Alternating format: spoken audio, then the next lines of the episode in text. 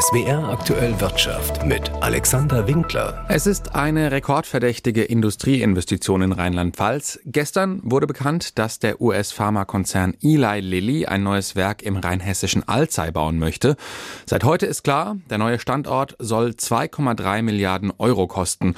Das hat das Unternehmen heute mitgeteilt. Und dabei nimmt Eli Lilly wohl noch nicht einmal Subventionen in Anspruch.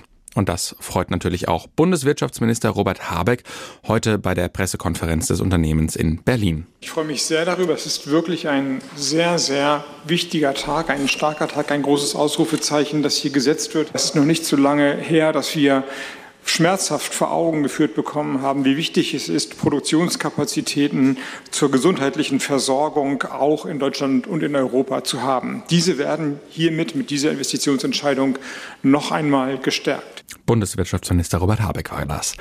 Sabine Geipel ist unsere Pharmaexpertin in der SWR Wirtschaftsredaktion. Frau Geipel, was genau plant Eli Lilly da in Alzey? Also in Alzey, genau im Industriegebiet Ost, soll ein neuer Hightech-Standort des Pharmakonzerns gebaut werden. 1000 neue Arbeitsplätze sollen dort entstehen. Baubeginn ist im nächsten Jahr und 2027 soll das Werk dann in Betrieb genommen werden und die Produktion starten. Und zwar für injizierbare Medikamente und den dazugehörigen Injektionshilfen, so heißt es. Eli Lilly ist ja von Haus aus ein Diabetespräparathersteller und mit der Produktion soll die wachsende Nachfrage unter anderem nach Diabetesmedikamenten zuverlässig bedient werden. Das hat der Konzern so heute gesagt. Und dazu kann dann auch die derzeit viel diskutierte Abnehmspritze Zepbound gehören, die ja im Grunde durch einen Zusatznutzen eines Diabetesmittels entwickelt worden ist. Eli Lilly hat sich für Rheinland-Pfalz entschieden, weil hier die Infrastruktur so gut sei und es viele gut ausgebildete Fachkräfte gibt. Was bedeutet die Investition denn umgekehrt für den Pharmastandort? Ja, wenn ein solches Schwergewicht, wir reden hier vom derzeit wertvollsten Pharmaunternehmen an der Börse, die Entscheidung trifft, sich hier anzusiedeln, dann hat das äh, verschiedene Effekte. Also einmal ganz abgesehen von Steuereinnahmen oder von Arbeitsplätzen, die im Unternehmen selbst geschaffen werden. Einmal hängen da ja noch andere Jobs dran in der Logistik, in der Verpackungsindustrie, auch der Bau selbst äh, wird viele Menschen beschäftigen. Aber viel wichtiger ist die Strahlkraft, die ein solcher Name für die Region, für das Land hat. Denn es zeigt sich dann, es lohnt sich in Deutschland oder in Rheinland-Pfalz zu investieren. Die Bedingungen sind gut, was Infrastruktur angeht, was andere Unternehmen angeht, was Forschung angeht. Und da gibt es ja hier inzwischen ein regelrechtes Cluster. Zu BioNTech und Böhringer ist dann ein weiterer Name hinzugekommen. Das Unternehmen will rund 1000 Arbeitsplätze direkt in Alzey schaffen. Gleichzeitig sprechen wir auch in der Pharmabranche natürlich vom Fachkräftemangel. Wo sollen die denn herkommen?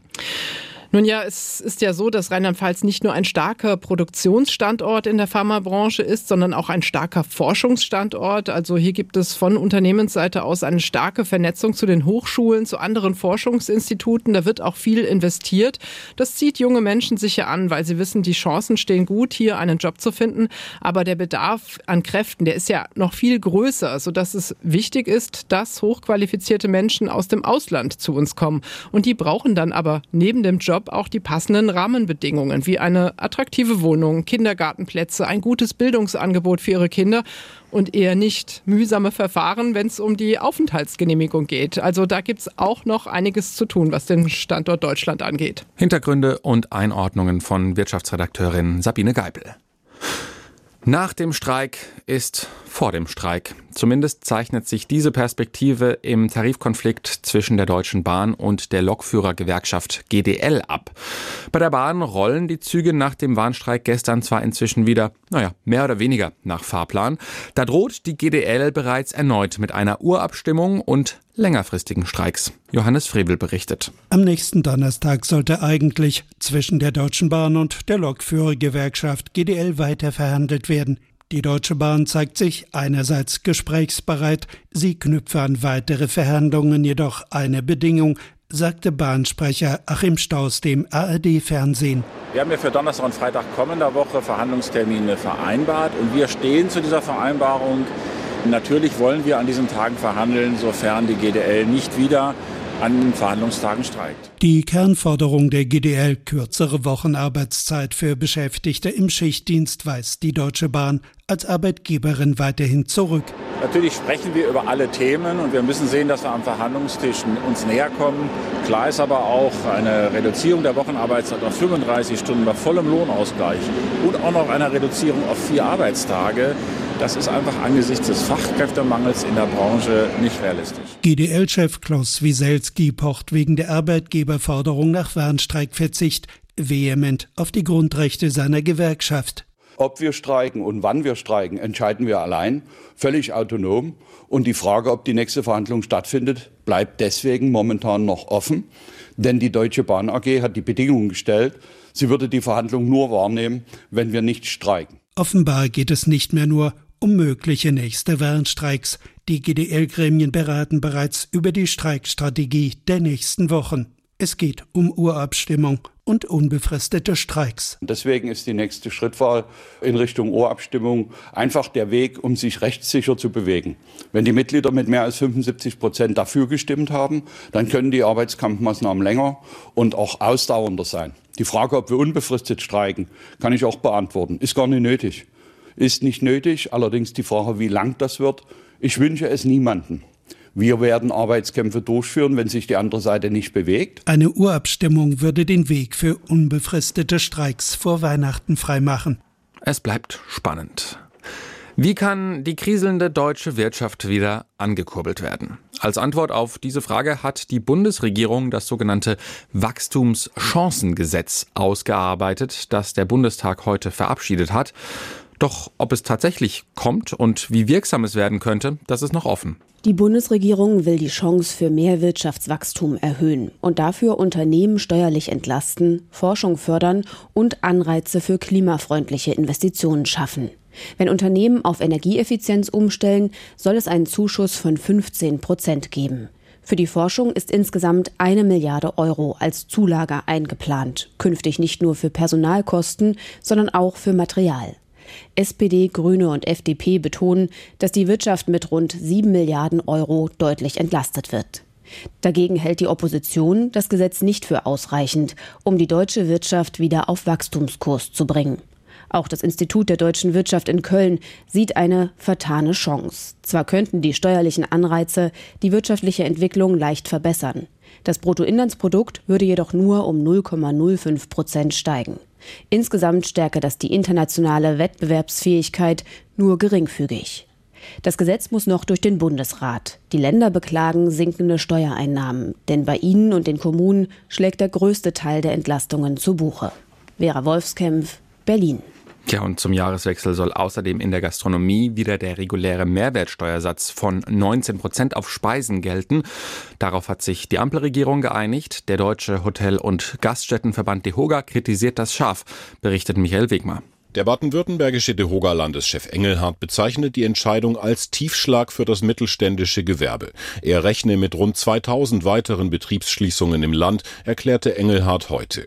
DeHoga Rheinland-Pfalz-Chef Haumann spricht von einem Irrweg. Er glaubt, dass die Bundesregierung mit der Steueranhebung andere Finanzlöcher stopfen will. Für Rheinland-Pfalz rechnet er mit bis zu 1000 Betriebsschließungen. Ökonomen begrüßen dagegen die Rückkehr zur alten Mehrwertsteuer. Friedrich Heinemann vom ZEW in Mann Mannheim lobt die Ampelregierung, weil sie jetzt endlich stärker priorisiere. Monika Schnitzer, Vorsitzende der Wirtschaftsweisen, sagte, es sei nicht gut zu vermitteln, dass eine bestimmte Branche dauerhaft so unterstützt werde. Die Inflation in der Eurozone hat sich im Oktober erneut abgeschwächt und damit den tiefsten Stand seit mehr als zwei Jahren erreicht. Die Jahresinflationsrate fiel auf 2,9 Prozent von zuvor 4,3 Prozent. Das hat das Statistikamt Eurostat mitgeteilt. Jakob Mayer. Im vergangenen Herbst lag die Inflation zeitweise bei über 10 Prozent. Im Oktober waren Lebens- und Genussmittel um 7,4 Prozent teurer als vor einem Jahr. Die Energiepreise sind dagegen im Jahresvergleich um 11,2 Prozent gefallen. Deutschland liegt laut dem EU-Statistikamt Eurostat im vergangenen Monat mit 3% Inflation leicht über dem Durchschnitt der Eurozone. Die höchste Inflationsjahresrate weist die Slowakei auf. In den Niederlanden und in Belgien sinken die Verbraucherpreise im Jahresvergleich. Die EU-Kommission geht davon aus, dass der Preisanstieg auch im kommenden Jahr über dem von der Europäischen Zentralbank angepeilten Ziel von 2% liegen wird. Brüssel rechnet für 2024 mit 3,2%. Und damit kommen Kommen wir zur Börse. Der deutsche Leitindex DAX klettert auch heute weiter. Wer hätte das gedacht? War der deutsche Aktienindex vergangene Woche noch mit einem Minus aus dem Handel gegangen, schloss das deutsche Börsenbarometer diese Woche jeden Tag mit einem Plus ab. Den größten Sprung machte der DAX am Dienstag. Da stand zu Handelsschluss an der Frankfurter Börse ein Gewinn von 1,8 Prozent. Grund für den Erfolg? Eine mit 3,2 Prozent überraschend gesunkene Inflationsrate in den USA nahm den Aktieninvestoren die Angst vor weiter steigenden Leitzinsen. Gleiches gilt für die Eurozone. Eurozone, deren Teuerungsrate von 2,9 Prozent heute bestätigt wurde. Optimismus mache sich breit, sagen Analysten. Die verspätete Herbstrallye komme nun in Fahrt. Zum Wochenende kletterten die wichtigsten deutschen Indizes nochmal deutlich nach oben, teils weit über ein Prozent.